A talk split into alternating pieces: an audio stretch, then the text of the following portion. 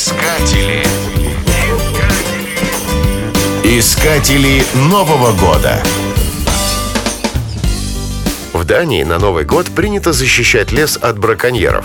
В преддверии праздника лесники обрабатывают лесные ели специальным составом, которое на морозе абсолютно не имеет запаха, а при комнатной температуре издает удушающий запах.